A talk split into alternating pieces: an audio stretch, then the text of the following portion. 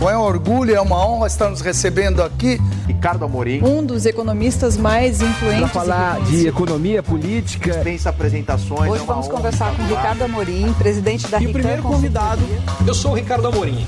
Um grande prazer estar aqui com vocês.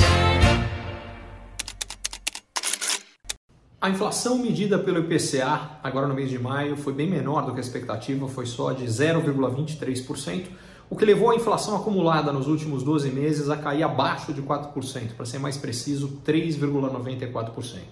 Isso significa duas coisas. Primeiro, que a política é, do Banco Central de combate à inflação está funcionando e, a mais importante, exatamente porque ela está funcionando, o espaço para corte de juros está ficando cada vez maior e esse corte de juros deve estar tá cada vez mais perto. Ainda mais quando a gente considera que os números de inflação medidos pelo IGP, o Índice Geral de Preço, têm apontado deflação, o que significa que os preços, em vez de subirem, têm caído.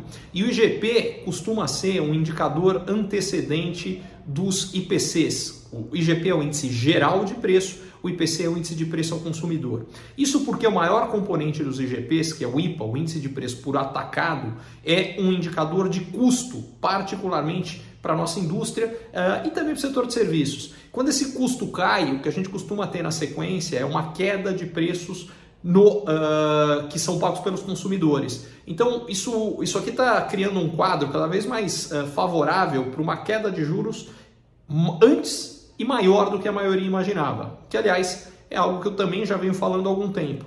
É, isso deve continuar, até porque isso é uma tendência hoje mundial. Os últimos números de inflação no mundo inteiro, isso sim é uma novidade, isso é mais recente. É, de dois meses para cá, a gente tem tido números melhores de inflação em grande parte do resto do mundo, e isso cria um cenário bem melhor do ponto de vista para a economia, não só brasileira como global. É, o que reforça a a surpresa positiva que a gente teve num crescimento mais forte no PIB no primeiro trimestre, muito provavelmente vai se sustentar por mais tempo ao longo desse ano.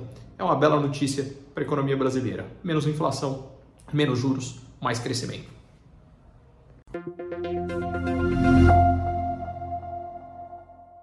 Curtiu esse conteúdo? Assine para receber quando cada um dos próximos for publicado. E se de repente você achar que algum colega, amigo ou alguém da sua família pode gostar também, lembre de compartilhar. Até a próxima!